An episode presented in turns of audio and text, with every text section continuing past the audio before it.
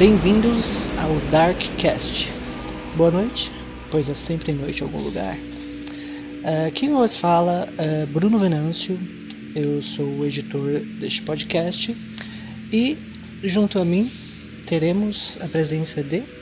Eu, Pedro, também conhecido como um, um dos escritores do blog, a gente ainda está acertando o nome, no momento está New Rock Brasil, mas a gente deve mudar. Lá eu tô como Cerverino. Aqui eu sou o locutor. Olá, é, eu também estarei com vocês aqui. Meu nome é Irã. No blog eu atendo por Dante e serei o mediador desse nosso podcast. Sejam muito bem-vindos. Bem, uma boa noite a todos e vamos começar com algumas informações básicas né, do nosso Darkcast. O nosso podcast vai ser mensal? Tem o, alguns RPGs do mundo do Chronicle of Darkness, a gente não domina tão bem, ou tem um ou outro de nós que está mais interessado, tem um outro de nós que está narrando. Então, a gente vai sempre tentar convidar quem está narrando, pelo menos um deles. Sim, bacana. É, então, é, este é o, é o, nosso episódio piloto do, do Darkcast.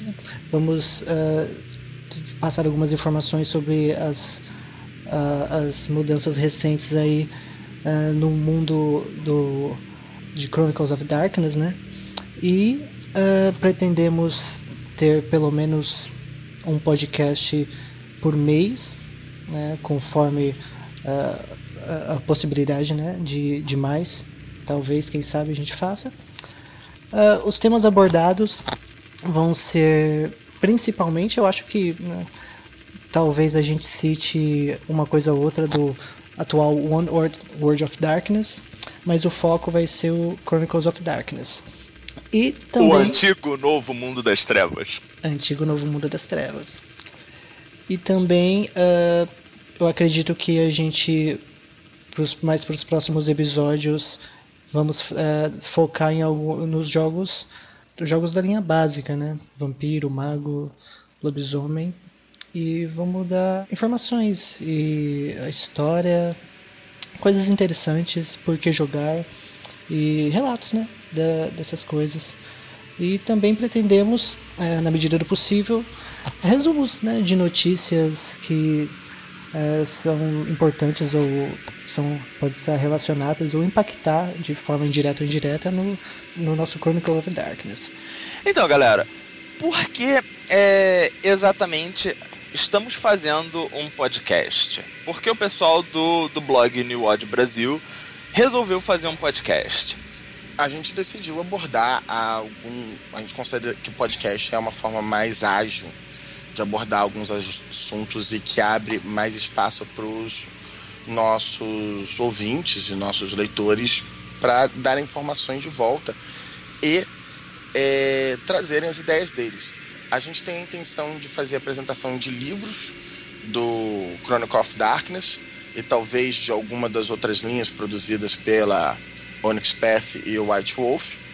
A gente também tem como objetivo apresentar novas informações sobre o Chronicle of Darkness, conforme for saindo a gente dá sempre um, uma revisão mensal sobre o que aconteceu, sobre como está se desenvolvendo a história. E também é uma forma da gente melhorar e trazer mais gente pro Chronicle of Darkness, que é um RPG de certa forma abandonado no Brasil. Tem toda a história, tem a questão da Devir, que meio que deixou o jogo de lado, e agora parece que está no limbo existencial o jogo no Brasil. E, e, consequentemente, nós do blog New Blood Brasil, como fãs da linha, como nós consideramos que é um bom jogo de RPG, e mais do que um bom jogo, um jogo que tem motivo para ser jogado no Brasil. Tem diversos elementos que são interessantes de se aproveitar no Brasil. É, nós escolhemos, de certa forma, tentar popularizar o, o jogo e as suas linhas. O, uma outra tentativa que nós fizemos, que foi, na nossa opinião, bem sucedida, foi o New World Day, com o apoio de diversas cidades, de diversos outros grupos de RPG pelo Brasil inteiro. É, rolou no dia 31 de outubro, nós temos mais notícias sobre isso no blog, mas deu tudo certo. A gente conseguiu. O nosso objetivo era deixar bem claro que existia algo público no Brasil pro mundo das trevas. E mesmo com uma série de problemas, a gente conseguiu deixar, com todos os empecilhos que a gente teve, a gente conseguiu deixar bem claro que existe sim gente jogando. É, e que só não tem mais gente jogando simplesmente por falta de total propaganda e conhecimento do que é o mundo das trevas. Aliás, a gente conseguiu sete cidades jogando no nosso New Watch Day. Nós conseguimos o norte, o nordeste e o sudeste. É, o que para uma linha que nem, nem tem mais. quase não tem mais livro disponível para comprar é um feito e tanto. Aliás, esse nosso evento foi é, autorizado pela, pela Onyx Path. A gente entrou em contato com eles, eles deram um ok, deram um aval. Então, aí a gente já viu que eles também têm essa disposição para interagir com a gente, para dar, para dar apoio, enfim, é mais do que nunca é, é hora de tentar aproveitar, já que o nosso mercado de RPG está se expandindo tanto, a gente tem aí um monte de, de RPGs sendo traduzidos, editoras novas, enfim. É a hora da gente mostrar a força do, do nosso cenário, não só do, do Chronicles of Darkness, mas do cenário RPGístico nacional. Comentários? Sim. Um, bem, já que a gente tá, é, tocou né, na popularização do, do Chronicles of Darkness, é, eu acho que, bem, dando um, um, resumo bem, bem rápido do, do cenário atual, uh, se você for na loja da Devir amanhã, sei lá, ou agora, dependendo de como você está escutando esse podcast, você vai encontrar os livros Antagonistas e Lugares Misteriosos e, com sorte, o livro básico de Changeling.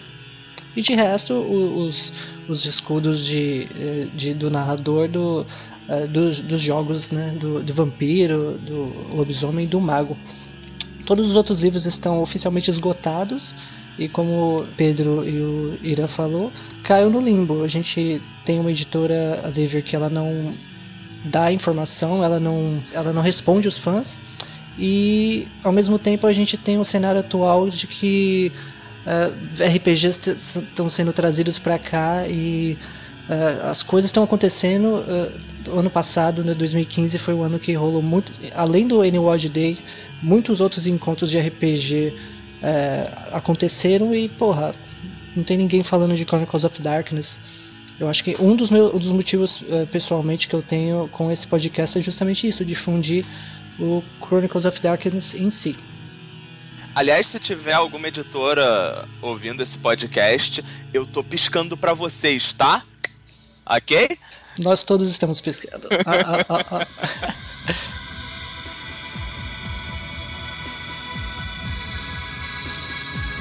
Beleza. A gente tá falando Chronicles of Darkness pra lá, Chronicles of Darkness pra cá, mas afinal, o que diabos é esse Chronicles of Darkness? Ou Coft pros mais íntimos, né? O Chronicle of Darkness é o novo nome que a Onyx Path deu pro RPG O Mundo das Trevas, o novo Mundo das Trevas. O anúncio se deu antes pelo blog da Onyx Path, foi discutido e foi dado pelo evento Tenebra Noctis. Irã, fala aí como é que foi sobre o evento. Cara, o evento foi. Não tem outra palavra para descrever a não ser incrível incrível. Infelizmente, né, ninguém aqui pôde estar presente, mas a gente acompanhou a cobertura. O evento foi feito à base de financiamento coletivo pelo pessoal da Europa. O evento aconteceu em Kerpen, na Alemanha, num castelo. Imagina o, o nível de decoração, de, de, é, de investimento que essa galera fez. Então, nesse evento, convidaram o, o pessoal da White Wolf atual. A gente vai comentar um pouquinho disso. Da, a, a White Wolf ela foi comprada novamente. Então, a nova gerência é, fez, fez parte do evento e anunciou aí o, o que seriam os planos da White Wolf para as suas linhas. No caso, o que a gente chama de Antigo Mundo das Trevas, Vampiro Máscara, o, o Mago Ascensão, o Changeling, o, o Despertar, enfim, o Sonhar, perdão, Changeling, o Sonhar, é, e os planos para o novo Mundo das Trevas, o New Odd, que agora está se chamando Chronicles of Darkness, para dar uma diferenciada. Que eles disseram? Basicamente, eles disseram que iam ficar, né? Com o antigo Odd, o clássico Odd, como o Irã falou. Que esse ia ser a, o mundo das trevas que eles queriam contar, a história no mundo das trevas que eles queriam criar e desenvolver. Centralizando na Europa, é, chegando até soltar um vídeo no YouTube de teaser que tá absolutamente sensacional. Vale super a pena assistir. E eles soltaram o que, de certa forma, qualquer, qualquer pessoa que tenha acompanhado o novo Mundo das Trevas, a trajetória dele, agora Chronicles of Darkness, sabe.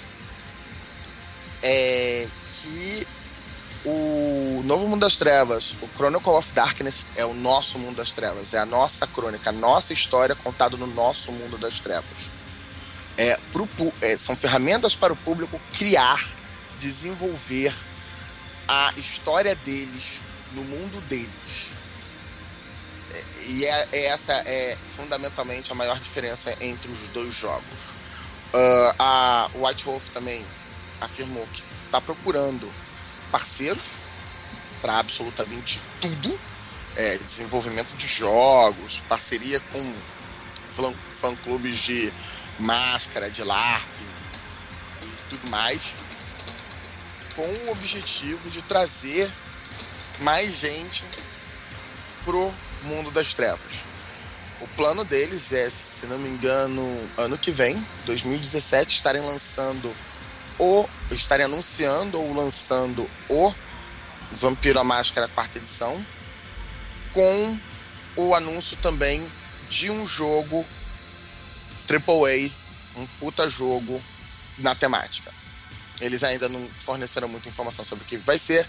Provavelmente não vai ser o MMO que estava que rolou história que foi para CCP, etc. Não vai ser um jogo online de massa, mas o, o plano deles é ser um jogo de classe A, é, com gráficos da nova geração, tudo que tem direito, provavelmente ambientados no Oneward, que eles estão chamando, o único mundo das trevas, e o Chronicle of Darkness, o nosso Chronicle of Darkness, fica com a Onyx Path para continuar desenvolvendo, para ela continuar desenvolvendo, e ela tá agora lançando a segunda edição do Chronicle of Darkness.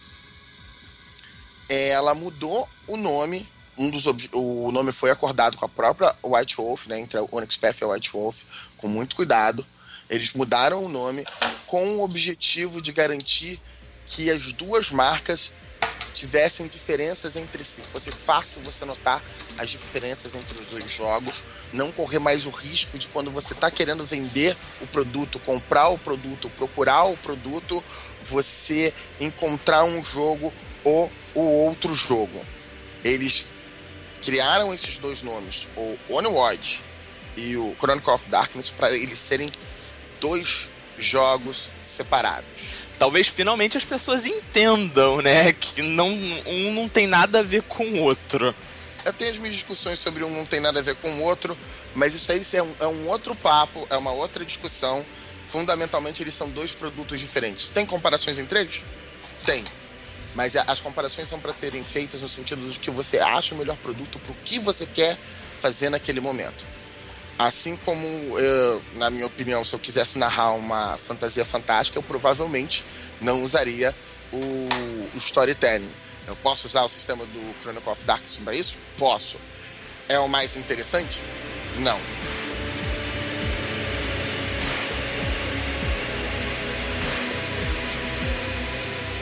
Bruno, alguma coisa? Sim, quando você falou do da CCP, né? Sobre o, o MMO, que é, é, se eu não me engano, né, a, a, a, compra da, da CCP, né, que ela, a, essa compra que ela fez da, da White Wolf é, foi justamente para obter os direitos para eles poderem é, desenvolver é, sem mais problemas ou talvez até com, com mais liberdade é, criativa o, esse MMO que depois de algum tempo foi cancelado, né? Então, tipo, que bosta, né? Então, na, na real, não, não, serviu para nada. E também uh, a, a, questão do que, que agora, né, que a, a Watch Wolf ela vai uh, utilizar de parceiros para desenvolver, né, o The One World of Darkness, que é uma coisa que, por exemplo, a Wizards of the Coast com D&D ela já faz, eu acho que faz muito tempo, né? O, os, um, último, um ótimo exemplo disso são os, as aventuras lançadas para a nova edição de D&D, que são cada uma delas é feita por um, por um estúdio é, diferente. Eu acho que isso é sensacional assim. Sim, é, D&D sempre procurou o, acessar um pouco os fãs, com algumas discussões aí, porque é uma empresa de jogos, de jogos gerais, então de vez em quando tem algumas penimbas aí, mas ele tinha o D&D Day, se não me engano, que era interessantíssimo. Eu até cheguei a participar de alguns que tiveram aqui no sábado de RPG do Bob, que agora já mudou de endereço. Rio de Janeiro. É. E quanto à primeira questão que você pôs do jogo, né, da ideia da CCP de fazer o MMO, etc., é, tem uma boa notícia sobre isso. Quando a Paradox comprou a White Wolf da CCP, ela também pegou tudo so que eles tinham desenvolvido sobre o MMO. Uau! Tudo que eles já tinham desenvolvido até ali sobre o MMO, questão de arte, questão de código, tudo. A, a CCP de, é, vendeu junto para Paradox. Como eles mesmos disseram nesse evento na, no castelo alemão, na Tenebra Noctis, eles. Hum, é tipo, é muito material, é muita coisa. Não vai aparecer um ML do dia pra noite. Não tenham essa ideia. Não é essa a proposta. Mas os elementos estão lá. Eles podem usar isso para fazer alguma coisa no futuro. Uau, hein? Sensacional. Pra galera que tá se perguntando o que, que é CCP, o que, que é Paradox, é, a gente tem tá disponibilizando alguns links aqui embaixo do podcast que, que a gente escreveu pro New World Brasil já tem um tempo, justamente explicando com mais detalhes como é que se deram essas transações, o que, que elas representam melhor, o que, que vai, o que, que fica. É... No caso, dessas propriedades intelectuais da White Wolf, ou seja, o antigo mundo das trevas, o novo mundo das trevas, que agora são One World of Darkness e o Chronicles of Darkness. É, e os outros jogos também que fazem parte da propriedade intelectual da White Wolf, como o Scion, por exemplo. Então é só, só vocês acessarem aqui os links do nosso blog para conferir o resto das informações. Com base em todas essas informações e e os links, né, que como o Renan falou, vão estar aí para maiores esclarecimentos, né? Uh, eu isso, esses anúncios, né, surgiram com eles surgiram muitas expectativas, né? Eu já tive uma resposta de uma pergunta que eu ia fazer, mas acabou sendo respondida aqui pelo Pedro. E uh, eu tenho, isso me surgiu novas questões aqui enquanto vocês falavam. Uh, a primeira, eu acho que vale a pena a gente né, discutir brevemente aqui, a White Wolf surgiu das cinzas, né? Jogaram um Phoenix Down nela, ela reviveu e ok, agora temos Onyx Patch, que ela vai cuidar do Chronicles of Darkness, e temos a White Wolf, que ela vai cuidar do One World of Darkness. Então, atualmente, se vocês acompanham né, o, a Onyx Patch e, e, ou, ou mesmo própria, as coisas da White Wolf, uh, você vê ou que... o nosso blog. É, ou o nosso blog, eu espero que, que vocês acompanhem, uh, você vê que não, pelo menos na gringa, né, você não encontra mais livros físicos, então se você quiser jogar Vampira Máscara, ou se você quiser jogar uh, Hunter The Vigil, você ou você compra, no caso do clássico Mundo das Trevas, um livro usado, ou você compra um PDF no RPG Drive Thru. E no caso das segundas edições é pior ainda porque você é, unicamente você depende unicamente dos PDFs ou do, do print on demand que não sei, é, eu acho, não acho que é algo muito utilizado. Mas a, a minha questão é, com toda essa mudança aqui, a Paradox, que é uma empresa é, voltada para jogos, eu acho que foi uma, é uma coisa sensacional porque ela vai dar a, a, importância que eu acho que ambas as empresas, né, independente dessa divisão é, de quem vai fazer o que, precisa. E, e aí, cara, tipo, será que a gente vai entrar numa livraria nos Estados Unidos ou em Londres ou enfim? E será que você vai entrar numa livraria, numa loja especializada e vai, olha que legal, o Chronicles of Darkness, o livro básico, que máximo. E aí, gente? Será? Então, é, antes mesmo da, da White Wolf ter sido comprada pela Paradox, o Rich Thomas, o diretor da, da Onyx Path, já vinha comentando no, no blog que eles têm planos sim de, de ter uma presença física de novo, ou seja, de ter livros físicos em livrarias, não só pelo, pelo drive-thru, é, eles só ainda não tinham feito isso justamente porque não era, não era um modelo ainda viável para a empresa, para a Onyx Path. É, mas agora, com, com essa iniciativa da, da Paradox, eu tenho bastante, é, bastante confiança de que isso vai acontecer. Quando, como, não sei. Não, isso ainda está muito cedo para talvez nem o pessoal da Unexpert tenha ideia direito ainda.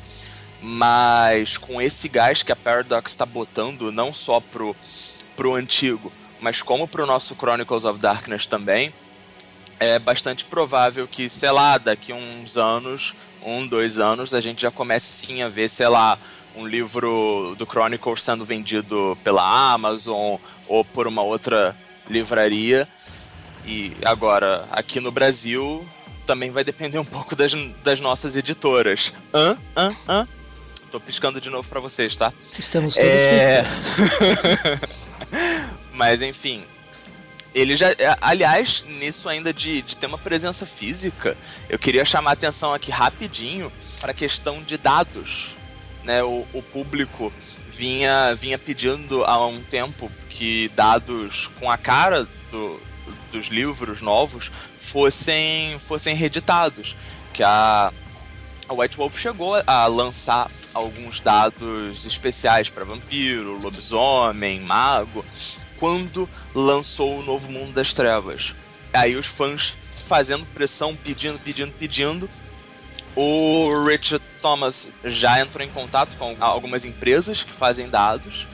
E o. Me corrijam se eu estiver errado o Kickstarter de, de Changeling tá, tá incluindo dados específicos. O Kickstarter de Changeling 20 anos tá, é, conseguiu chegar à marca de dados específicos. Eu fiquei até triste de na época não ter dinheiro para investir. Essa porra deve estar tá linda. Na verdade, eu fiquei bem triste de não ter investido nos livros de 20 anos. Apesar do Old World não ser a minha. não ser o meu favorito, para qualquer pessoa que já jogou já teve o mínimo de prazer jogando esses jogos, vale super a pena. Você falou essa questão dos dados e uh, no Annual Day que, uh, que eu ajudei a organizar aqui em São Paulo, uh, rolou duas mesas, né? Uma de Changeling e outra de Lobisomem, né? Os Destruídos, a primeira edição, no qual eu narrei. Um dos jogadores, ele comprou, ele tem esse, esses dados é, personalizados, né? Que vem até com uma dice bag, com um, um logo, né? Do, da linha, né? Do, do Bison. E, e você tem o, os dados que são lindos, lindos. É uma dice bag com cinco dados que ele, se eu não me engano, ele comentou que pagou que 10 dólares, talvez nem isso, é, alguma coisa assim. E os dados são lindos, gente. Eu babei, babei. Assim, se é, eles voltarem a fazer isso, eu espero uma coisa bem bacana. Ele andou perdendo uns dados aí que essa dice bag vinha 10. É, sério? Sério. Uau. Ah, eu cheguei a comprar do lobisomem. No momento eu tô com um dos dados do lobisomem perdidos pela casa, só tô com 9.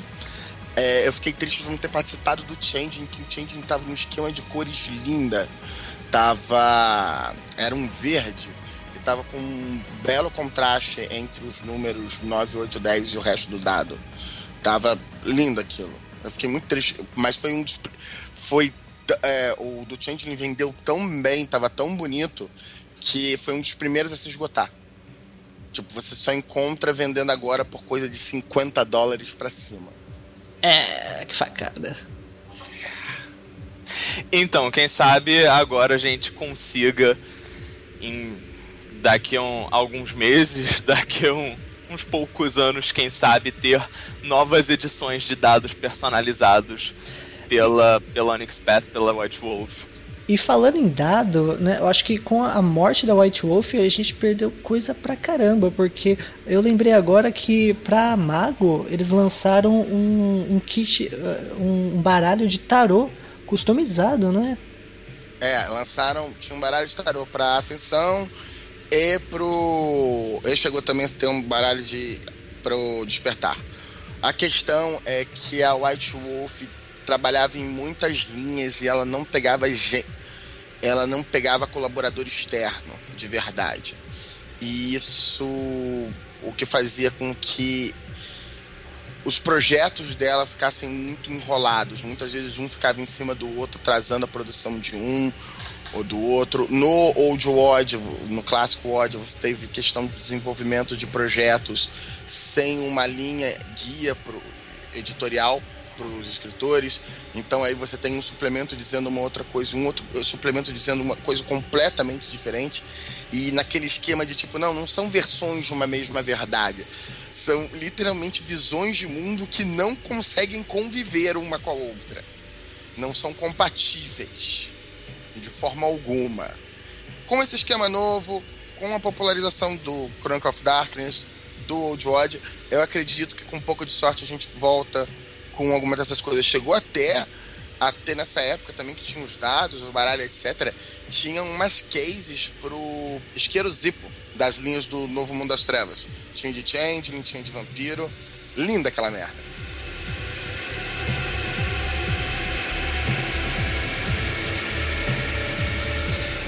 Bom, galera, é, a gente falou muito dos livros novos, segundas edições, é, mas enfim, o que, que a gente tem aí é, de, de novo saindo pela, pela Onyx Path do nosso querido Chronicles of Darkness?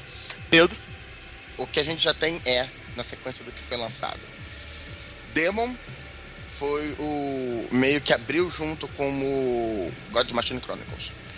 Veio junto com a entrada da segunda edição, quando a gente ainda estava na dúvida se, esse, se o nome ia ser segunda edição ou não veio Demon The Descent, né? Que é básica, é diferente de outras linhas de jogos envolvendo anjos e demônios. Esses demônios não vêm do inferno, esses demônios não foram para o inferno. Esses demônios estão procurando o inferno. O objetivo deles é o inferno. É um local onde o Deus Máquina, que aí é uma separação é, que foi desenvolvida na linha justamente para você não amarrar direto não ser obrigado a usar uma mitologia de nenhuma religião e ainda assim ter espaço de usar a mitologia de qualquer religião que você quiser. É, o Deus, em algum lugar que o Deus máquina não seja mais capaz de alcançá-los, de interferir na vida deles, de interferir nas coisas ao redor deles. Eles querem um lugar longe da influência do Deus máquina. É, é um jogo de tecnognosticismo em que você joga com um anjo, um anjo máquina que estava a serviço do Deus máquina, em algum momento você cai. Tem um motivo pelo que você cai, que é sempre um detalhe, um questionamento, um, um momento em que o mundo não faz sentido para você, e aí você cai e deixa de ser uma criatura efêmera, como um espírito ou um fantasma, e se torna uma criatura de carne você imediatamente procura abrigo no último no disfarce que o Deus Máquina tinha criado para o anjo dele para interagir com a humanidade. Você aproveita esse disfarce, porque no momento em que você cai, você também é cortada a sua comunicação com o Deus Máquina. Então esse disfarce passa a ser seu e o Deus Máquina não sabe mais onde você está. Realmente você não faz parte. O Deus Máquina não tem registro seu. Você tem que entrar novamente no radar do Deus Máquina para ele poder te caçar ativamente. Tem todo um, um, sistema muito interessante que é um sistema que a segunda edição trouxe, que é o sistema de condições. Muito interessante, que é voltado para é, gerar determinados comportamentos e decisões nos jogadores em troca de que o jogador realizar esse comportamento, ele ganha XP. Se ele não realizar esse comportamento, ele não ganha XP. A condição pode ir embora se for algo temporário, deixar de acontecer, ou o narrador mesmo pode pegar o controle e realizar determinada ação para ser representante da condição e não dar o XP para o jogador, porque o jogador não interpretou. O que ficou bem interessante, na minha opinião. O Demon apresenta algumas condições voltadas para o fato de, do demônio estar sendo caçado. É particularmente interessante que, como o corpo humano dele é um disfarce, é uma coisa separada dele, não faz parte dele, ele controla plenamente. Então, por exemplo, não importa que sensação o demônio esteja sentindo, prazer, raiva, o que você quiser, o humano, a casca humana, o disfarce humano, está apresentando a emoção que o demônio quiser. Veja que é esse vínculo emocional se dá porque o demônio está nessa casca. Porque assim que o demônio cai, o demônio ainda não tem uma conexão muito grande com emoções. Afinal, tudo que ele conhecia era o ponto de vista de uma máquina. O que permite ele ter emoções, sensações, etc., são as sensações e emoções transferidas para ele pelo o disfarce.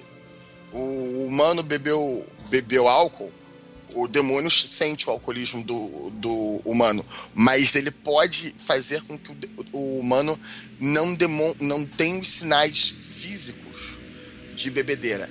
Ele ainda vai ter os redutores de destreza, etc. E provavelmente deve estar demonstrando pela falha nos testes. Mas, de um ponto de vista puramente visual, ele parece o que o demônio quiser. Eles são mentirosos perfeitos. O demônio também pode acessar línguas, tem é, memória perfeita. É extremamente interessante o jogo e ele trabalha muito na ideia de espionagem, de Guerra Fria. Qualquer um de vocês que já tenha lido um livro do Frederick Forsyth, uma série de espionagem, é extremamente enriquecedor aproveitar isso para Demon. É o jeito que é o jeito de se jogar Demon. Ele tem alguns recursos muito interessantes, é um, é um jogo que oferece muita coisa. Os contratos, o Demon tá com acesso a contratos, inclusive a possibilidade de roubar almas. Quando ele faz acordo de roubar almas, ele ganha novos disfarces humanos, o que é sempre interessante. Ele pode queimar os disfarces humanos dele para ganhar mais poder também. Ele pode negociar esses contratos com outros demônios. Basicamente, tudo que você espera que um demônio possa fazer, esses demônios fazem. A diferença é que eles não são a exatamente a mitologia de demônios que você esperava.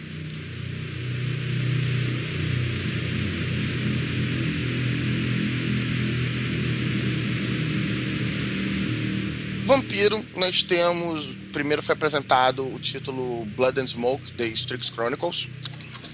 Depois esse título foi mudado para Vampire Hacken Second Edition é, featuring Strix Chronicles, que não mudou muita coisa, eles inseriram algumas coisas sugeridas, em algum, na verdade afirmadas em alguns suplementos, mas eles inseriram de forma mais forte agora que o, os clãs e, os, e as organizações de vampiro são os cinco principais de cada um deles, são só os cinco que a gente vê em tudo quanto é canto do mundo, ou, mais de um lugar do mundo mas você em diversos lugares do mundo você vai ter outras organizações de vampiro, em um lugar ou outro você vai ter outros clãs, é, muitas vezes você vai ter, é, de um ponto de vista histórico, você vai ter outros clãs, que também isso foi, foi apresentado, você vai ter outras organizações de vampiro quando você está falando de eras passadas. O próprio livro apresenta um grupo de cidades em que pô, acho que só uma ou duas delas realmente apresentam uma estrutura de cidade como você esperaria, tipo, não, tem as cinco organizações, os cinco clãs, tudo certinho, nada diferente do que você esperava. Todas elas apresentam novas organizações, um novo clã. Tem uma cidade que tem um grupo de humanos bancando uma organização de vampiros. É, Japão, lindo. Ah, sim. A segunda edição também traz essa novidade, Japão, especial aqui. É, tem a cidade. Qual é a cidade mesmo? É Tóquio? Tóquio. É Tóquio. É, no Japão é a cidade crossover da Onyx Path no momento. Então todo suplemento que está saindo a partir de Vampiro tem uma tem uma das cidades que eles apontam é então é aqui em Tóquio esse ser sobrenatural age desta forma. Tem essas coisas aqui rolando sobre esse sobrenatural que está extremamente interessante de se acompanhar. Tóquio é uma cidade zoada total. É muito louco Tóquio. É, eles também apresentam uma distinção, distinções melhores entre é, opções para fera, permitindo que a fera é, não seja apenas uma, uma besta que só quer matar tudo é, que está na frente dela.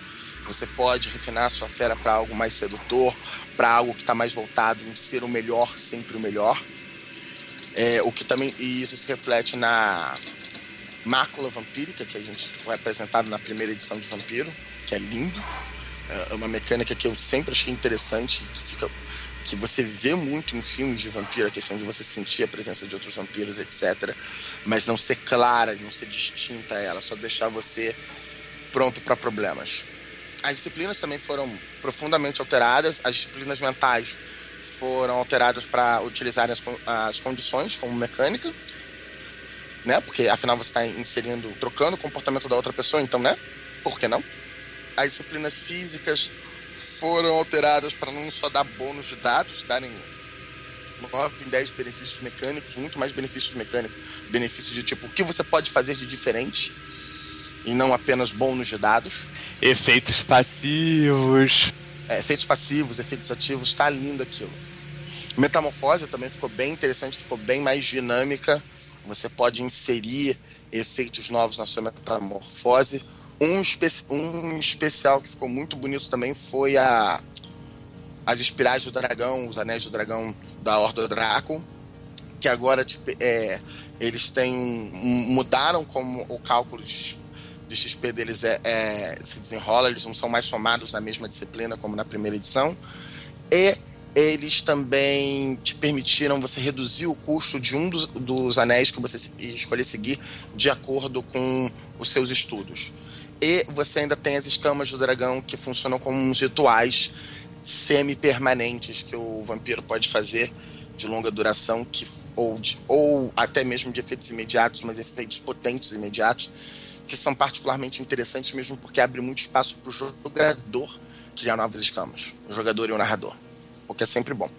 O, todas as organizações, nesse mesmo esquema das escamas, todas as organizações realmente estão com vantagens próprias que vale a pena eh, para elas valerem a pena. Você tem juras dentro da, do Invictus, você tem a lei cartiana para os cidadãos do movimento, você tem os rituais e é, de crua quitebana, então bem interessantes também. Eles estão adicionando algumas coisas novas até para os rituais mesmo, porque eles estão tentando manter a, a ambientação e o estilo que eles apresentaram no, no qual foi o livro? é o Blood Sorcery. Então, eles aproveitam os elementos desses livros. Na verdade, eles, eles aproveitam muitos elementos dos últimos livros lançados da primeira edição. Então, vale super a pena dar uma olhada também no The Nation City. Também é um, uh, e, do, e nos livros de clãs, que são suplementos que eles indicam. Eles dão bastante suporte também no livro para jogar de ghoul, para variar um pouco, que o, a primeira edição só abordava de longe, chegou até até um livro para isso, mas eles dão bastante suporte, méritos próprios. E a mecânica que eles, cri é, eles criaram algumas mecânicas novas sobre o vampiro se vincular com o lado humano dele, ele resistir à fera, que agora não é a humanidade quem protege o vampiro da fera. A, a humanidade, na verdade, é só um, uma medição, um índice para você saber o quanto o seu vampiro está longe ou próximo da humanidade. o que te dá realmente valor sobre isso são os pilares que ele tem de conexão ainda com a humanidade, que são as, as coisas relacionadas às paixões dele, tanto a identidade, o que ele apresenta para a sociedade, como também o que ele ainda considera precioso, que é, mantém ele conectado com a humanidade. É, perguntas? Então, a gente está falando aí de, é, das segundas edições e a gente só esqueceu de um, de um detalhezinho. É, todos esses livros eles vêm com update de regras para a segunda edição do Novo Mundo das Trevas. Vocês já devem ter visto o, o livro básico, o livro azul.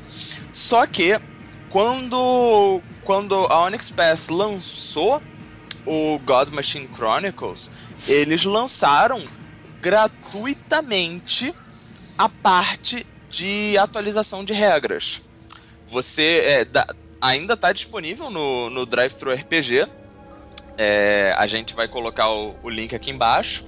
Vocês podem pegar essa atualização de regras para a segunda edição todos esses livros da segunda edição, o Demon e o Vampiro, que o, que o Severino comentou até agora, eles vêm também com, com esse update para você não precisar comprar o, o livro básico e um livro de é, é, o, o, livro do seu cenário, do seu, do seu ser sobrenatural favorito. Bruno?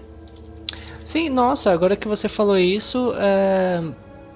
a questão surgiu no na primeira edição do Chronicles of Darkness, é, você tinha o módulo básico e os cenários, né? Então, o, todos os livros de cenário você dependia é, do módulo básico para ter as regras básicas, né? Então, cenário, os livros de cenário eles abordavam é, o que era diferente nele. Então, quer dizer que na segunda edição você compra o Vampiro Hacking na segunda edição e tá tudo certo? Você não precisa mais do módulo básico? Sim e não. Houve uma pequena sim, você não precisa mais do módulo básico para começar a jogar, que era uma coisa que era necessária na primeira edição. Não, porque a gente vai chegar lá com o livro Chronicle of Darkness. No Chronicle of Darkness eles inseriram um material novo. Bacana.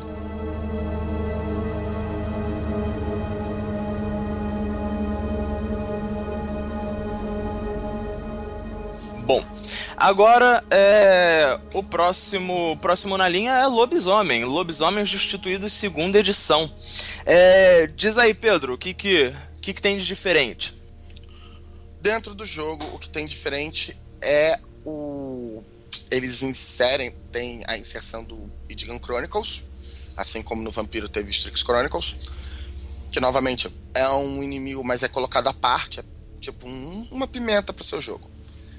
O que eles mudam é, eles dão muito mais material sobre os auspícios, eles mudam como funciona profundamente os dons e os rituais, mudam completamente aquela tudo. É, você tem a estrutura dos poderes está diferente, você é, e, e não vale a pena eu abordar aqui os pormenores porque realmente é muita diferença. A gente planeja até fazer um, um artigo sobre isso no blog.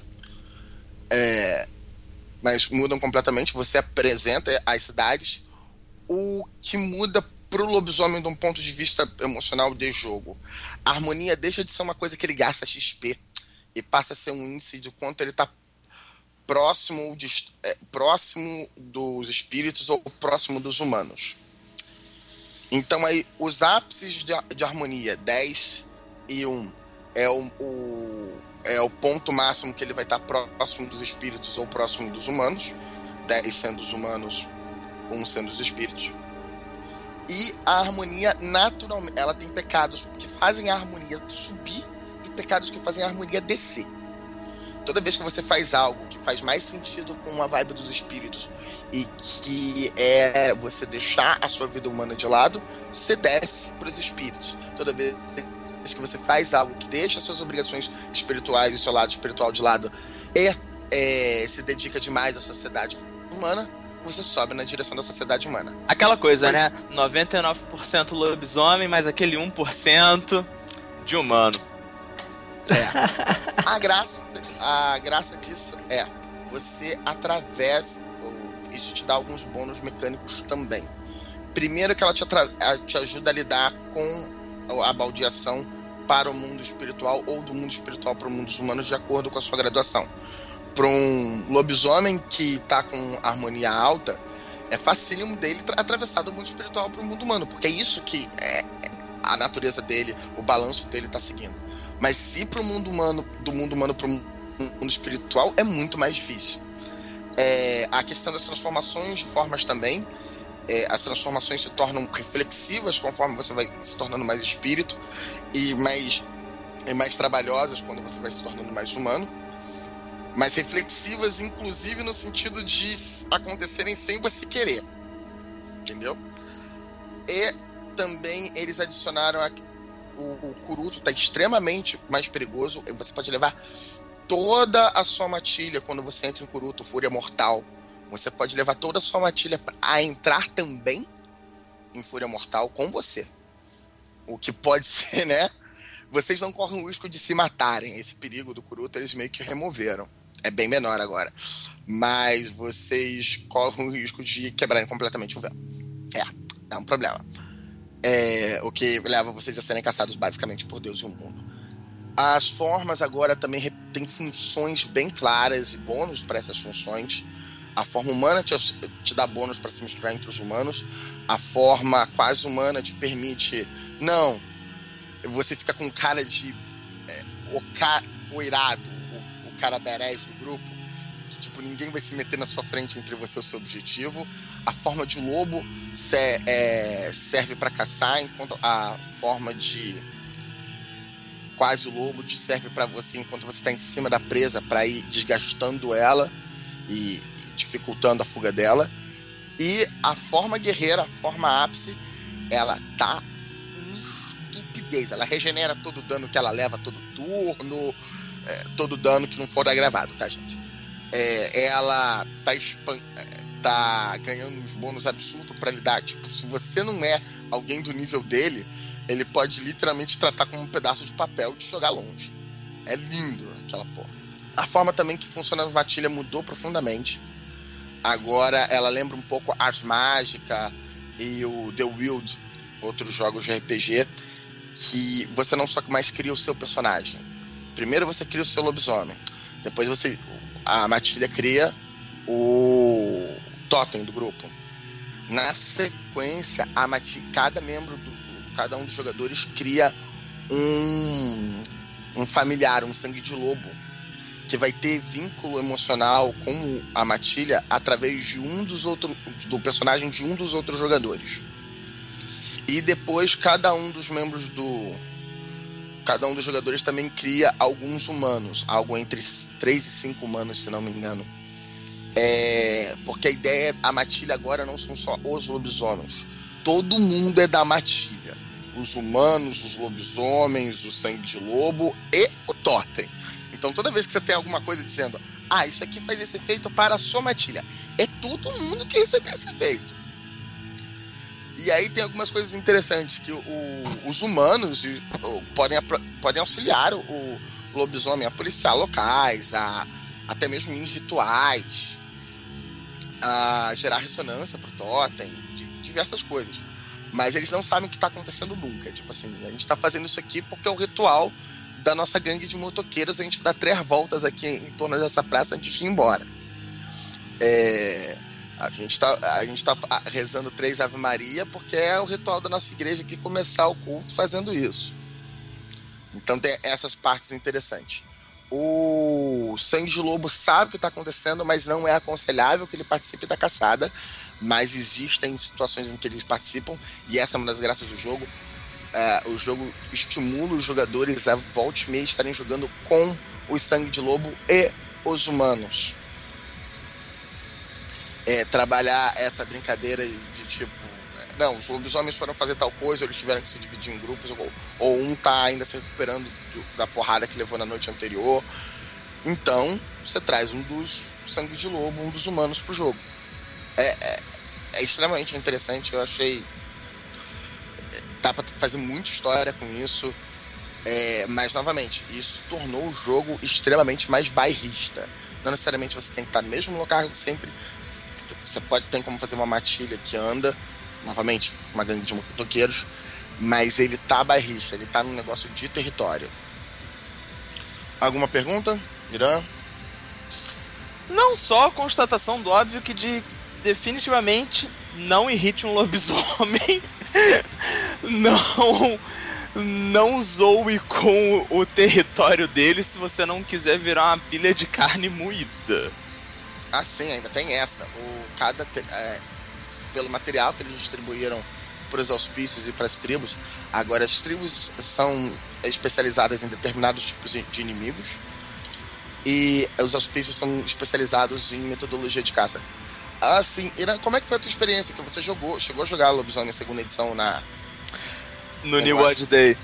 Cara, a, só para contextualizar o público, a proposta foi uma, uma one shot se passando no Rio de Janeiro, uma, uma matilha de lobisomens tendo que resolver, um, investigar um, um problema que estava rolando numa favela aqui do Rio.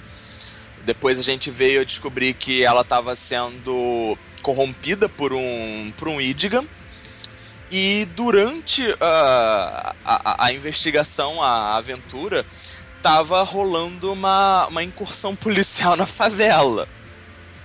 Então, assim, pra gente conseguir localizar o, o, o Idgan, localizar as influências dele, os espíritos, é, a gente precisou muito atuar como grupo. Cada um dos lobos dos lobisomens, no caso, tinha uma, tinha uma especialidade, tinha o seu papel, todo mundo, assim, foi um, um puta jogo de grupo. É, não, ao contrário da maioria dos outros jogos, não, não teria dado certo se um personagem só resolvesse e peitar tudo sozinho. A gente precisava do, do nosso rastreador, a gente precisou do nosso místico. É, o líder da, da matilha também para poder organizar a, o, o grupo. É, e eu devo dizer que o narrador ainda pegou um pouco leve com a gente, porque um Idigan, é, mesmo um, um Idigan fraco, ainda é um bicho forte pra cacete. Se o narrador tivesse particularmente mal intencionado, ele tinha levado a nossa matilha, apesar do, de, de termos atuado muito bem, porque era uma matilha iniciante ainda. Então, assim, foi um jogo divertidíssimo. É, a mecânica do jogo te força tá sempre, tá sempre caçando, tá sempre correndo, fazendo alguma coisa. Você pode não estar tá, tipo, caindo na porrada com um espírito o tempo todo, mas você vai estar tá farejando uma pista, tentando fazer uma barganha com o espírito, é, tentando. É, é, tendo às vezes que cai na porrada com é, seres humanos, outros seres sobrenaturais, enfim. É, para quem curte ação, eu acho que é um dos melhores jogos. Além, claro, de você se sentir foda pra caralho, de tipo, por mais que o teu personagem seja o, o mais acadêmico, o mais joguei os meus 11 pontos em mentais, meus 7 em sociais e os 4 foram para as minhas habilidades físicas. Cara, quando você se transforma em um lobisomem, só outro lobisomem para conseguir te encarar de frente num combate. De resto, você mói e aguenta muita coisa. Uau, então, então você deixou de ser uma máquina de matar para se transformar numa máquina de extermínio, né? É um pouco a onda da segunda edição. Eles estão. Eles aumentaram o, o, nível de letalidade de uma forma geral, porque isso também ajuda a gerar mais drama. É, você não, é, você não precisa é, restringir, tipo, ah, não, cuidado que talvez o, o, o personagem aqui possa morrer ou não. É, isso vai depender das suas escolhas, de como você, de como você faz. Mas se o teu personagem é para ele fazer algo bem, se é para ele bater bem, ele vai moer o outro. Seja ah. um homem, um vampiro, só que cada sobrenatural precisa do seu do seu preparo de alguma forma, seu próprio setup. É aquela história. O que dá mais drama? A pessoa andando na corda bamba a 5 centímetros do chão ou a pessoa andando na corda bamba a 10 metros do chão? Ela tá fazendo exatamente a mesma coisa Mas faz uma diferença brutal ela tá andando a 10 metros do chão. Cada, cada ser sobrenatural tem o seu tem o seu nicho aí.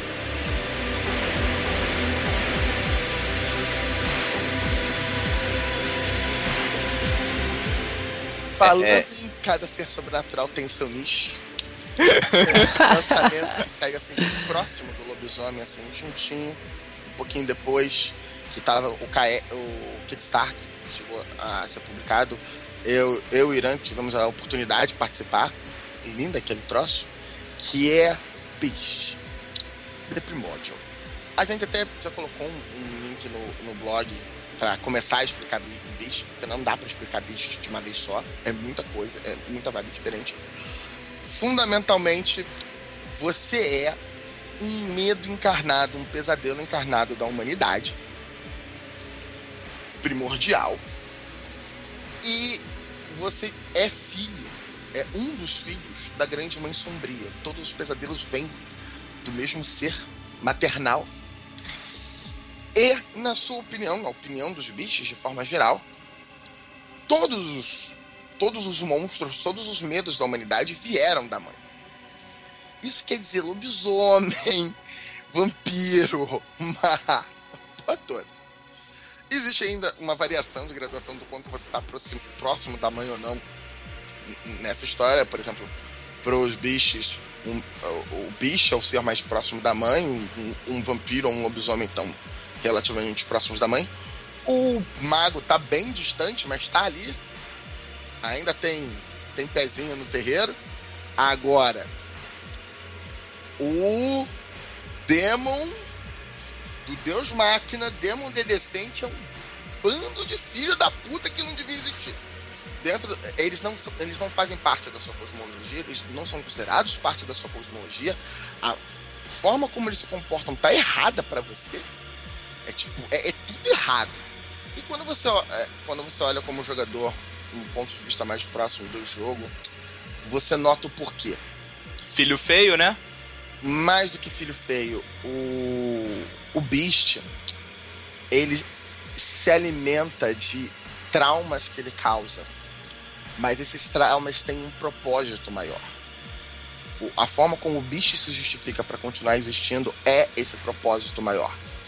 É o propósito maior da fome dele. É, ele está ensinando uma lição para as vítimas dele. E, e meio que dentro da mentalidade do bicho, ele consegue ver vampiros, lobisomens, magos também nessa linha, de alguma forma ou de outra, ensinando coisas à humanidade. Predando a humanidade, sim, mas dando algo em troca. Ele não vê isso nos, nos demons. Não, porque do ponto de vista do demon, ele não, é, o objetivo dele é não dar nada em troca. O demon troca a, a, a virtude, o vício, sobre o que dá é, força de vontade para ele.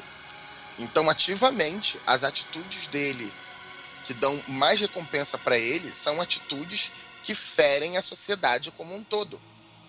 São atitudes mesquinhas.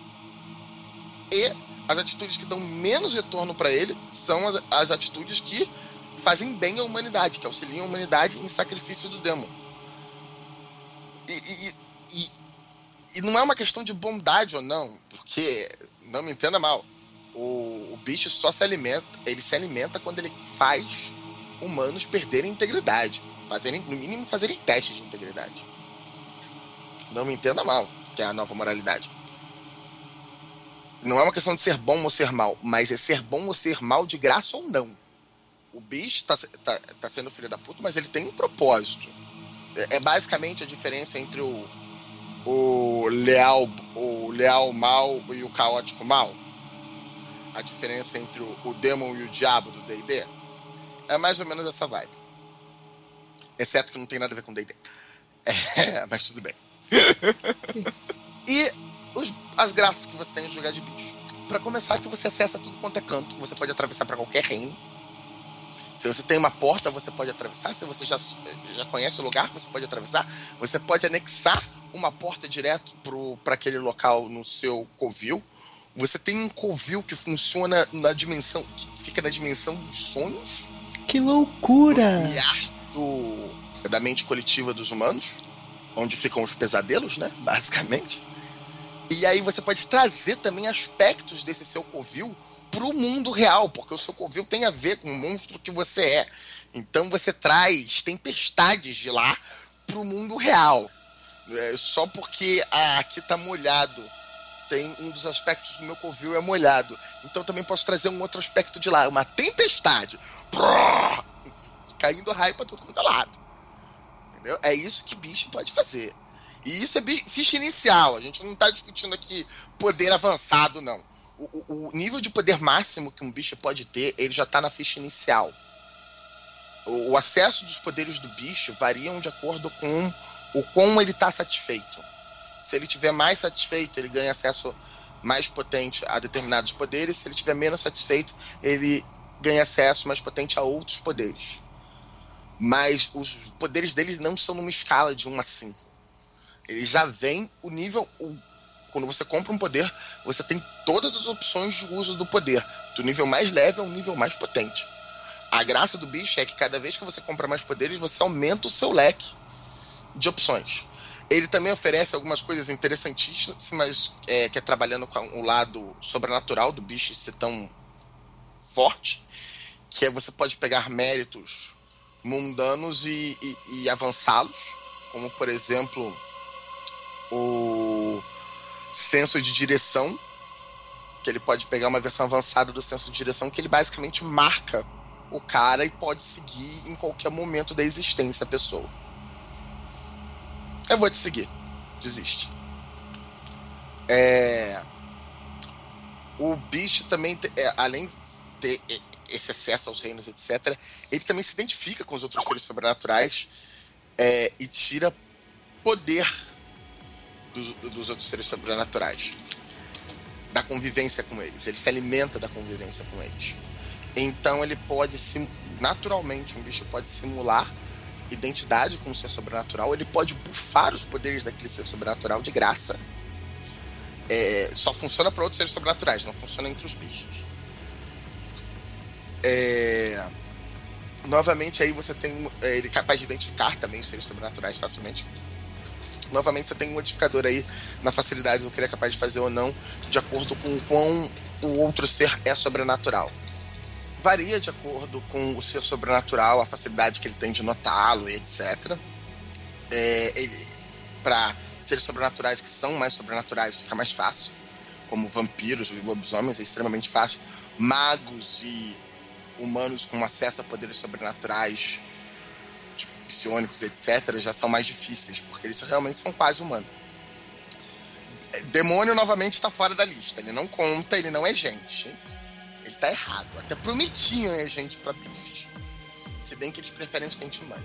É, com esse laço que ele tem com aquele ser sobrenatural, ele também pode desenvolver poderes, não só adquirir as características daquele ser sobrenatural, como também desenvolver poderes daquele ser sobrenatural.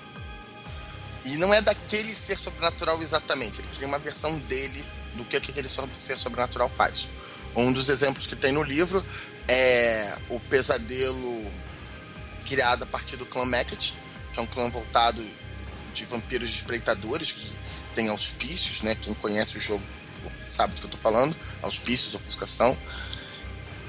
É, então ele descobre todos os segredos. É, ele tem muita, eles são espiões, eles têm facilidade para descobrir todos os segredos de uma pessoa. E esse pesadelo que o bicho tem te dá exatamente isso: todos os segredos daquela pessoa. A pessoa sabe que você sabe. Você pode até não saber, mas ela sabe que você sabe porque novamente varia de acordo com a intensidade do poder aí. Ainda aquilo. É... Bicho também tem um antagonista, como Vampiro Lobisomem tem um antagonista da parte. Em teoria, mais para você trabalhar com bichos e outros seres sobrenaturais e criptídeos e coisas estranhas. Mas você tem um, um, um ser que representa bem o inimigo de bicho, que são os heróis. Os heróis são uma coisa bem enrolada, porque é, é uma coisa que ainda está sendo abordado. Já tem no livro, tem no livro como fazer um herói, etc. Mas tem como fazer um tipo de herói, que é o herói mais comum que os beats encontram, que é o herói que desistiu de sessão e resolveu caçar seres sobrenaturais. Na verdade, seres sobrenaturais não, bichos. É, ele. que existe uma diferença aí, porque vamos ser sinceros o que acontece com um herói é que ele começa a ter pesadelos e chamado para ele ir atrás do bicho. Começa a sentir a presença do bicho, os efeitos sobrenaturais do bicho, etc.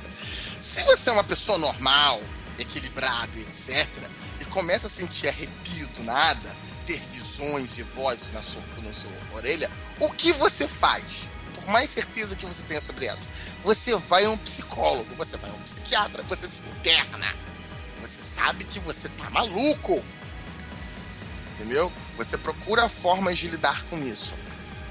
O herói que geralmente vai atrás do bicho é o cara que resolve não. Isso claramente é um, é um chamado dos poderes superiores, é um chamado da minha alma heróica, da minha linhagem heróica, de Deus, qualquer coisa.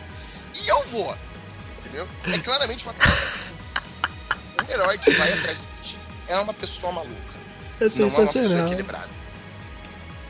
E é bem a vibe do Gaston da do, do desenho animado da Bela e a Fera. É, ele acha que a história acontece ao redor dele. E, e, fundamentalmente essa é a graça do Beast e do herói. O Beast e o herói se tratam numa discussão, se tratam de uma discussão de como a história está está acontecendo de acordo com quem está contando a história. Já qual é o ponto de vista que você está levando em consideração? É a ideia do filme Maleficent, de contar a história a partir da, do ponto de vista da bruxa. É a ideia de que se você mudar o ponto de vista de quem está contando e vendo a história, você muda a história. E diga de passagem é assim que, que eles se degradiam um com o outro. Um herói vence um bicho conforme ele vai prendendo o bicho na, na narrativa que o herói quer contar uma narrativa que o herói acha que é a realidade. E o Beast escapa dessa narra eh, do herói conforme ele não deixa entrar nessa narrativa. Quando ele diz: Não, eu não sou isso que você está caçando, eu não sou essa coisa retardada, eu não sou isso. Não é assim que eu me comporto. É, é bem interessante porque o, o, herói insere a fraqueza no bicho.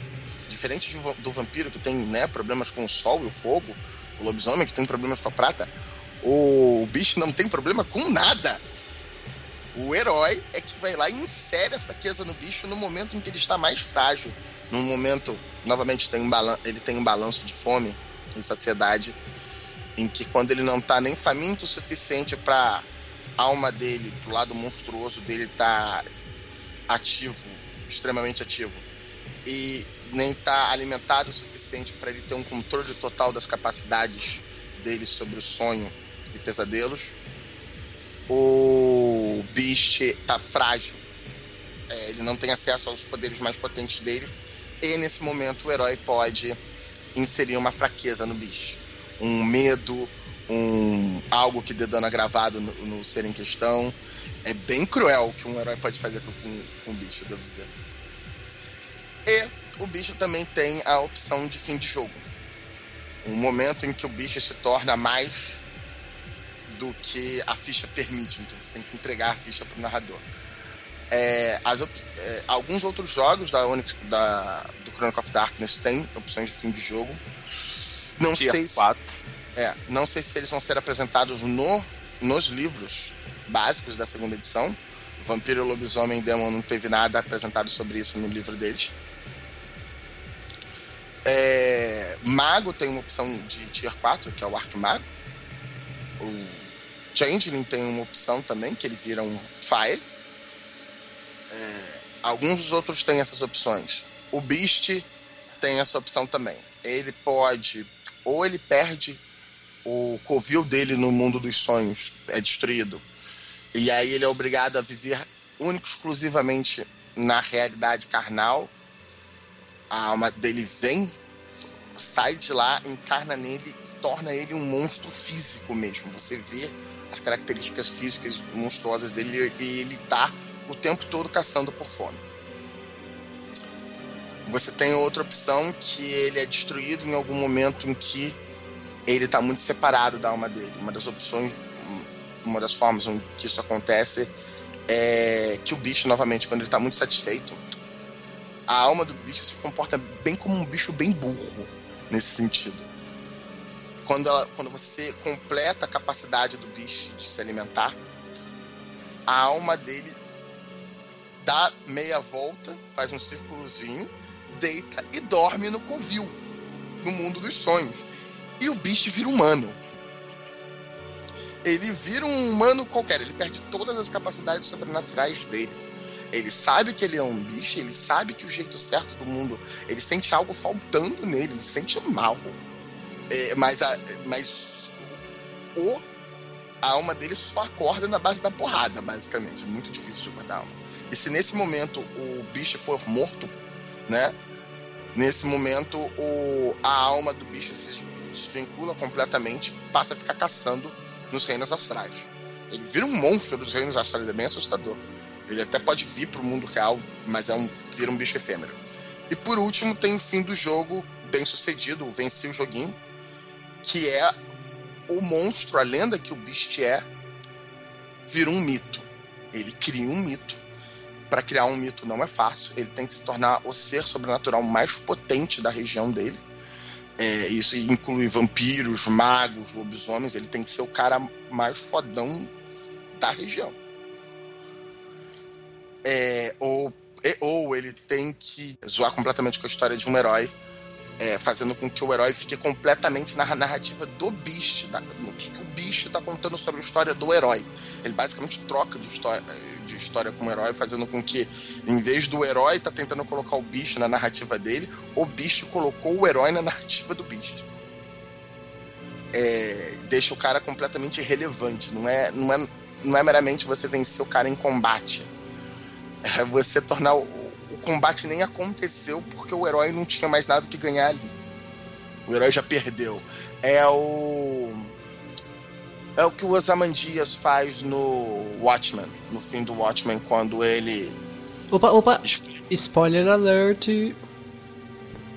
Ah, é sério que eu preciso dar spoiler alert para um próximo de 10 anos? É, ah, desculpa, eu pessoalmente eu não, eu não li, mas eu também não tenho intenção de ler. Para mim tanto faz. Mas quem? Mas você assistiu o filme? Não, eu também não assisti o filme. Mas enfim, né? Quem né, este, por, por, acaso está lendo, né? Então tá fica bom. de alerta que um pequeno Desculpa, spoiler. Avisando, pula, pula um, um, uns dois minutos. Ele vai contar o tempo que pula para e colocar a marcação para vocês. Mas de qualquer jeito, um momento no fim da história em que o Osamandias vira e diz. Explica o plano dele pros heróis, né? Não, eu fiz tal coisa. Os heróis, não, vamos descer a porrada em você e impedir vocês. Você já sabe que eu sou um vilãozinho de história em quadrinhos, gente? Eu não sou idiota que nem os caras que a gente deixou porrada. Meu plano já aconteceu. Eu já fiz o que eu queria fazer. Já deu certo. Vocês já perderam. É disso que a gente tá falando quando um bicho corrompe a história de um herói. É tipo, eu já fiz o que eu queria fazer. Não tem mais esse papo. É... E aí ele se torna algo completamente monstruoso quando o bicho consegue completar é, essas coisas. Ele precisa ser extremamente potente, mas quando ele consegue isso, é, ele realmente sai de padrão. A ficha dele é, vira algo surreal. Vira algo que você pode dizer, não, esse é um cara que você veria tomando um chá com o Elmster. Tomando é, é, no mesmo nível que um Arquimago. Não necessariamente para porrar um Arquimago, mas para. É, é, esses são o pessoal grande. A gente grande conversando, entendeu? Eles foram para a mesa deles conversar. É, é o Arquimago, é, é, esse cara, é Trufei.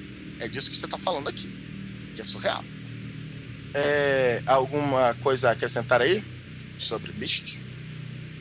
Bem, eu só tenho a dizer que eu estou boquiaberto. Eu estou completamente surpreso. Eu preciso jogar essa porra. Gente, eu, eu tô assim. Eu ainda não tinha parado pra, pra sabe, pra, pra ver o que era, né? Esse novo cenário, mas cara, eu tô surpreso. Eu, eu tô morrendo. Agora, agora que você terminou, eu tô morrendo de vontade de jogar isso, cara. Sensacional.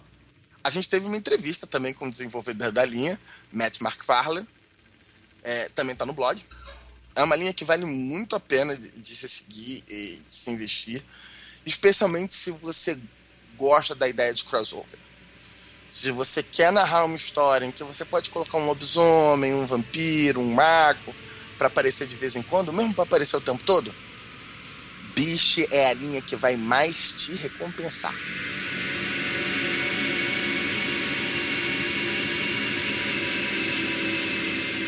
Por último, assim, no fim do ano, aos 44 do segundo tempo, a Onyx Path lançou um, um, o livro do Chronicle of Darkness. Eles tinham lançado primeiro o God Machine Chronicles, que já tinha as regras, e novamente o PDF tem o PDF de apêndice com a conversão de regras no Drive-Thru RPG, vale super a pena conferir. Mas eles escolheram lançar um livro que fosse mais só do é, Chronicle of Darkness. Ele tem algumas partes, eles falam um pouco sobre o God Machine, porque ele, o God Machine é um belo antagonista, um belo motivo de jogo para você pôr quando você está lidando com humanos. Mas no God Machine Chronicles, meio que o livro inteiro era ao redor do God Machine. E aí você tinha o detalhe da conversão de regras. Nesse você tem uma parte do livro é pro God Machine e você tem as outras partes para as outras coisas. Você precisa desse livro para jogar o novo mundo, das, o Chronicle of Darkness? Não. Você não precisa desse livro para jogar o Chronicle of Darkness. Esse livro tem ferramentas que os outros livros não têm? Tem. Inclusive, ele meio por causa dessas ferramentas, você vai ser obrigado a conchambrar algumas regras dos outros livros, eu devo dizer. É meio triste. Porque ele insere regras de customização de veículos e regras de investigação. Que, obviamente, né, você não precisa ser um gênio para notar que, a, por exemplo, a disciplina auspícios de vampiro tem que ter uma relação com o, a regra de investigação. Mas a regra de, de investigação tá, as, essas regras que eles inseriram estão extremamente leves, extremamente fáceis de você aproveitar. A regra de investigação, apesar de ter algo bem discutido, né, bem abordado tal, acho que ela ocupa umas duas ou três páginas do livro. Tá? É, é, tá fácil, não tá difícil, tá super recomendável a, a, regra de customização de veículos, eu não duvido que para demons e para alguns lobisomens e vampiros vai também ser é, relevante, até mesmo com o dom de technology do lobisomem. É, rituais e, e, e, espíritos, mas, novamente, tá tudo, tá tudo muito voltado para o aspecto narrativo. Então, é, é só ferramenta mecânica para como você reflete a sua narrativa na mecânica. É, é, a mecânica em função da narrativa e não o contrário, tá? Não tá nada assim, ó oh, meu Deus. O livro também é, tá apresentando bem a discussão de espíritos e fantasmas e anjos, mas assim como o próprio God Machine Chronicles tinha. E ele tem também um, um passo a passo para criar antagonistas criptídeos, etc., para o seu jogo, monstros em geral. Se você não tem, né, nenhuma das outras linhas, você criar o seu monstrinho próprio do coração. E tem exemplos lá de dezenas de inimigos que você pode usar. Virou um livro que é um módulo básico, mas também é um suplemento, que eu acho que está meio a vibe dos, dos livros básicos da segunda edição. Todos eles são. Eles podem servir de um suplemento se você está jogando algum outro jogo, mas eles também servem de livro básico. O que tá bem legal. Que bacana, porque eu. Enquanto você falava, eu fiquei com essa, essa dúvida. Porque o, o módulo básico da primeira edição, você tem. Você consegue jogar com humanos e a, a questão é o mundo das trevas, né? Então quer dizer que Uh, nessa segunda edição, que agora é Chronicles of Darkness, você tem muito mais coisas, e mas você também. O foco ainda, é, são, ainda são os humanos, né? Sim, eu pessoalmente não. Eu não gosto da ideia de você colocar essas partes básicas de combate, é, manobra social, essas novas mecânicas também, toda, é, como funciona a perícia nos livros, em todo livro. Porque eu acho que é material repetido e isso me irrita eu não gosto de material repetido, que era uma coisa do antigo mundo das trevas. Porém, a forma como a Onyx Path está tá colocando essa informação nos livros está extremamente sucinto. O Chronicle of Darkness está tá destrinchando mais o assunto, ou seja, ele discute mais o que cada nível de perícia representa, ele abre mais o assunto para ter mais espaço para os jogadores, ao mesmo tempo ele do, que ele está em todos os livros. Então, apesar de você ter um pedaço repetido em todo o livro, você ao mesmo tempo tem um, um não é um pedaço muito grande do livro, é um pedaço bem pequeno do livro. Uh, uma vez eu peguei o, a máscara para dar uma olhada, a, a máscara terceira edição. E assim, eu vi, acho que se não me engano, davam mais de 100 páginas, a parte que era basicamente repetida em todo o livro da, da White Wolf. Então. Não é o caso.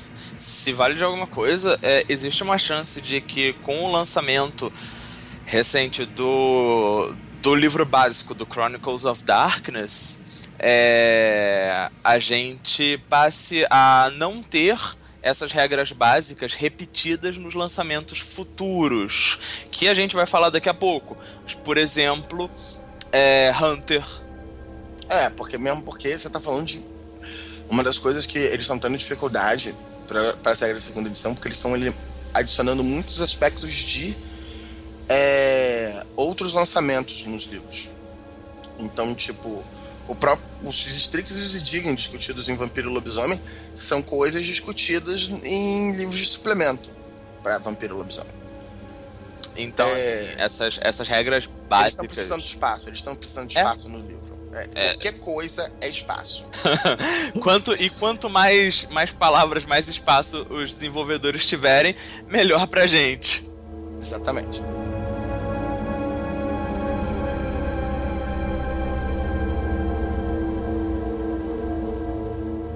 Bom, é... então a gente já falou de, dos livros que já saíram, as, segunda, as segundas edições, no caso de, de Vampiro e Lobisomem. Pelo menos o PDF. Pelo menos o PDF. É... Mas ainda tem vários outros livros, várias outras segundas edições que estão para sair. É... Nós temos aí Mago, Promethean, Changeling, Hunter e um jogo, uma linha nova que vai que vai sair. É, Pedro, tem como você comentar um pouquinho aí do dessa, dessa leva nova? Sim. O Mago é o que já tem uma porra muito spoiler no, blog da Onyx Path. No nosso blog, o Dante traduziu quase tudo que tinha no blog da Onyx Path. então você já tem muito material para ter ideia de como vai ser. Mesmo assim, ideia, porque vou te dizer, na hora de ambientação é a hora que tanto a White Wolf e a Onyx, Onyx Path, é o horário que eles brilham é quando eles ambientam os brinquedos deles. Então, Eu tive que resumir muita coisa, gente. Então vamos esperar. O Mago deve estar quase saindo, deve sair nesse primeiro semestre de 2016. Ele, meio que ele já estava jurado para sair no, fim, no segundo semestre de 2015, não saiu porque, Por né, quê? não aconteceu pouca coisa em 2015, final de 2015, para as linhas de RPG da Onyx Path, White Wolf e companhia. Vamos lá. O texto final tá com a galera da White Wolf que eles estão lendo para ver se precisa fazer alguma última e final mudança, mas se eles devolverem sem, sem nada para ser mudado, é, vai direto pro, pro drive-thru e a gente a gente vai ter oportunidade de pegar o PDF avançado, quem quiser comprar. Então, assim, é, é, a gente espera que não leve mais do que uns dois meses para sair isso. Prometi e Changeling, os dois estão correndo, também estão quase chegando. Alguns estão quase na aprovação, outros estão. Acho que o Changeling está um pouquinho, um pouquinho mais lento, mas mesmo assim está um pouquinho mais lento mentiroso. Que tipo assim, muita coisa, não só é, já saíram alguns spoilers, como também tá bem clara a posição deles sobre o que eles querem sobre Changeling. Diferente de lobisomem é, e de mago, que eles tiveram que correr atrás de muita coisa, Changeling parece que tá bem claro o que eles querem para Changeling. Tem bem pouca coisa que. Vai, vai ter muita coisa que eles vão mudar, mas vai ter pouca coisa que eles vão mudar. Vai ter muita coisa que eles vão mudar porque eles têm mudado muito mecânica fundamental do jogo. Então, por exemplo, a ordem que você compra Semen e Kiff vai mudar. Entendeu? Mas isso já tem spoiler até disso, devo dizer, se quem quiser, por favor. É, olha, no, no blog deles. Mas Fora isso, eu acho que deve, o Changeling vai correr rápido. O Prometian deve sair antes. Os desenvolvedores de Prometian meteram o pé no acelerador. Eu acho que eles não, eles não faziam a mesma parte dos mesmos grupos que estavam desenvolvendo Beast e companhia. Então eles meteram o pé no acelerador. Eles, basicamente, acho que o Prometian está esperando o mago. É, é, é, aquele pessoal que já está torcendo para o mago sair para eles poderem ser colocados para aprovação.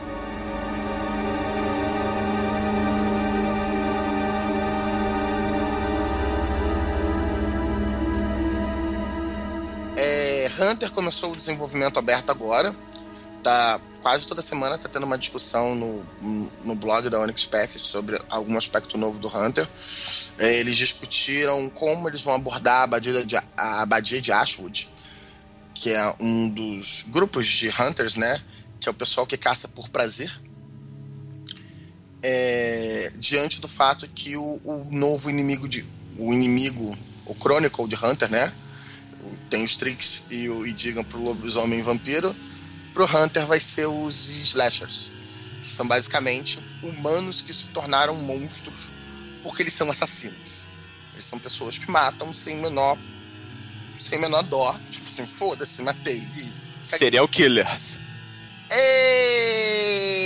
Mais ou menos serial killers. A Onyx Path quer fazer uma distinção bem clara entre o aspecto real de discussão sobre psicopatia, sociopatia e loucura e o que eles estão apresentando nos livros. Inclusive, o último spoiler, é, spoiler entre aspas, né, que saiu do, do Hunter segunda edição, é justamente a desenvolvedora Mônica Valentinelli é, perguntando pro público é, o, que, que, o que, que a gente acha é, que seria interessante é, de rumo para ela dar pro, pros slashers. Antes da, antes da Mônica começar a escrever sobre é, é essa, essa segunda edição de Hunter, ela tá consultando o público para saber o que que, o, o que que a gente acha maneiro de, de rumo para dar não só para os slashers, mas também para os compactos. Então, Vale, vale muito a pena vocês conferirem lá no blog, darem, darem opinião, darem o pitaco de vocês, se vocês puderem. É, se, se tiverem algum problema com o inglês, manda uma mensagem pra gente que a gente comenta por vocês.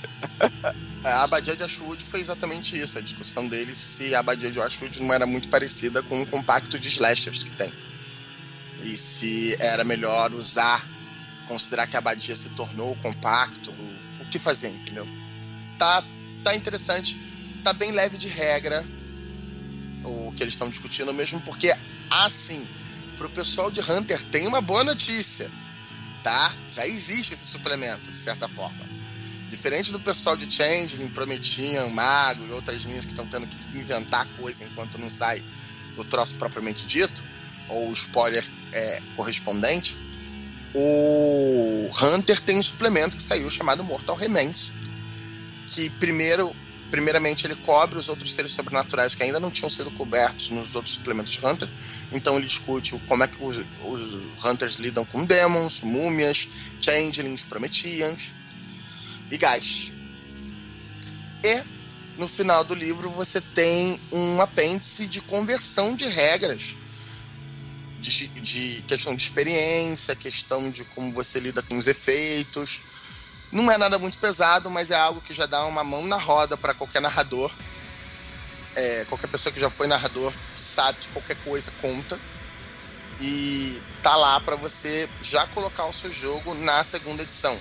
É só que eles querem adicionar mais coisa aí. E, novamente, colocar os, os slashers como um expoente dentro do jogo. Uma série de detalhes aí.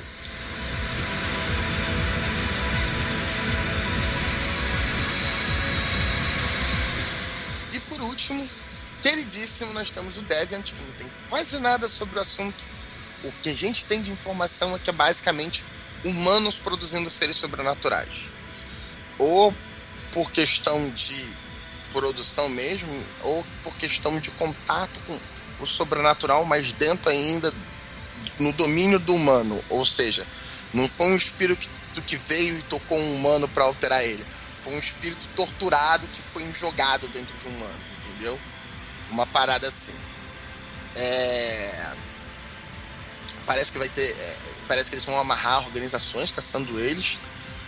Eu tenho até os, os meus chutes, por exemplo. Talvez eles amarrem a questão dos poderes do, do Deviant, a organização que está caçando eles. O que seria do caralho. É, mas no momento, até o momento, a gente não tem nada. A gente deve ter alguma coisa sobre Deviant lá pelo segundo semestre desse, desse ano.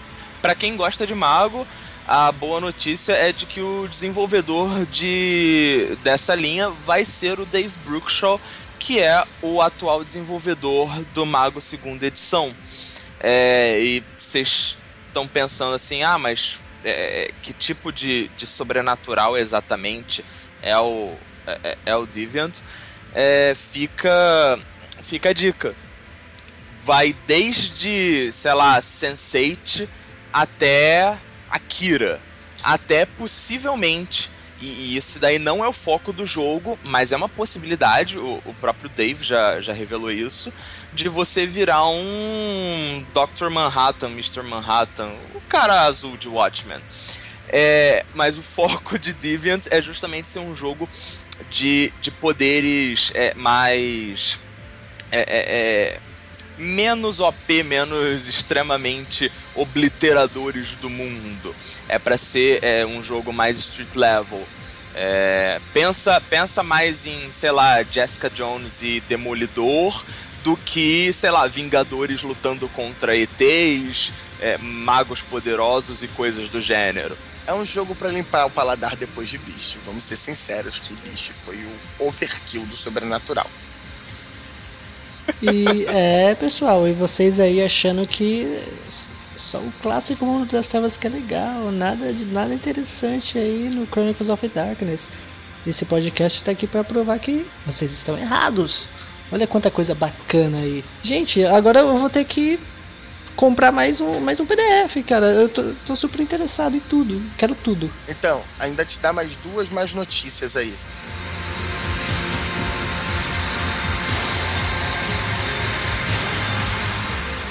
De suplementos que estão para sair, que já foram, já tem spoiler e estão extremamente interessantes. A gente já tem o Hurt Locker, que é para ser o Armory. Quem teve contato com esses suplementos, o Armory e o Armory Reload da primeira edição de Chronicle of Darkness, é, é, o Hurt Locker vai ser esses livros e muito mais. Ele vai ter foco modelo, no muito mais. Modelos sobrenaturais menores, é, sistema para lidar com ultraviolência, é, toneladas e toneladas de estilos de combate, provavelmente meia tonelada de armamentos. Vai ter coisa pra caralho. Algumas condições, como estresse pós-traumático, que alguns jogadores da minha mesa já estão sofrendo, fruto de, um, de uma matança indiscriminada. Então, assim, pro, pro narrador que queira é, é, dar um peso, é, uma responsabilidade maior e um peso maior em cima de violência, o Hurt Locker é o livro para você. Ao contrário do Armory, que era um grande compêndio de armas e estilos de combate, o Hurt Locker quer abordar mais especificamente violência. Claro, vai ter estilo de combate, vai ter arma, vai ter um monte de coisas mas é, não é só um, um grande repositório de armas. É o outro suplemento que também tá para sair. Teve KS, o KS dele foi antes do Beast. Mas também tá todo mundo esperando e algumas das regras vão estar na segunda edição.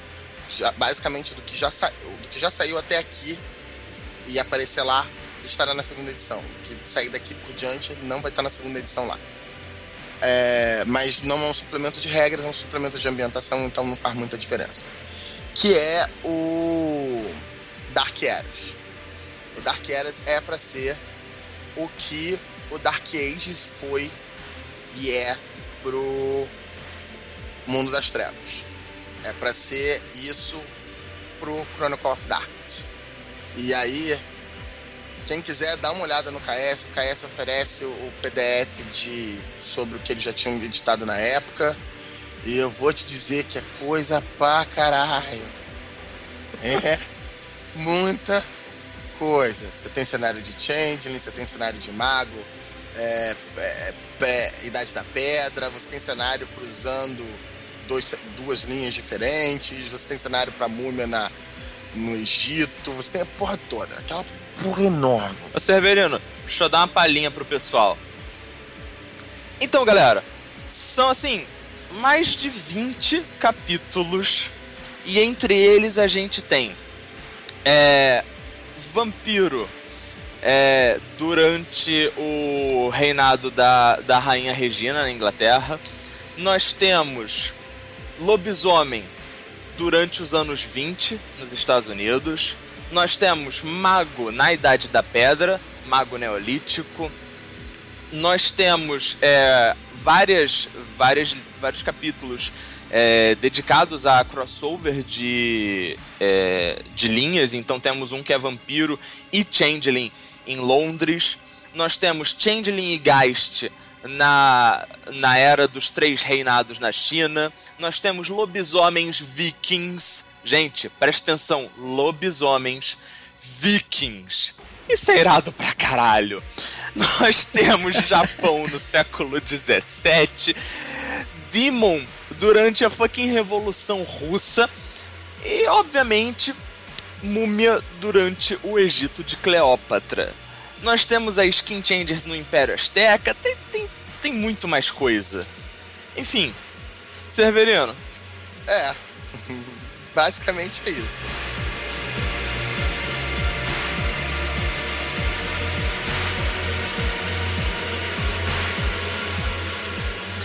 Bem, galera, então uh, eu acho que para esse primeiro podcast uh, a gente já deu para fazer uma, uma introdução aí, né, um, um, resumo de, de, desses últimos acontecimentos aí de 2015, né, dos últimos Kickstarters e uh, do que está acontecendo agora. não, não esqueçam e de mandar seu, suas questões, suas perguntas, seus elogios, suas reclamações, tanto na postagem do podcast quanto é, em qualquer outra mídia que você encontrar a gente. Na página do Facebook, no pa Google Plus. Exatamente. E bem, super aceitamos uh, sugestões de pauta. Uh, você quer um podcast sobre algo muito específico que você acha que seja interessante para a gente falar, estamos abertos aí.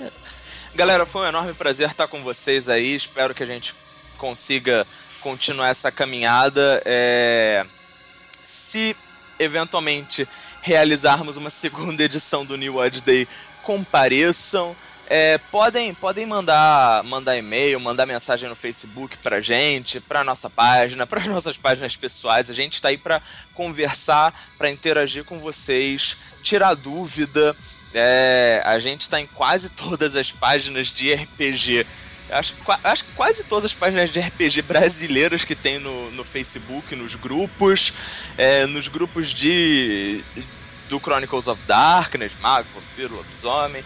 Enfim, muito obrigado pela, pela atenção de todos e até o nosso próximo Darkcast. Valeu, galera. Boa noite, gente. Até o próximo Darkcast, desligando por aqui. É, boa noite para vocês. Uh, não se esqueçam, compartilhem esse podcast, joguem Chronicles of Darkness, vocês vão adorar. E boa noite, pois é sempre noite em algum lugar.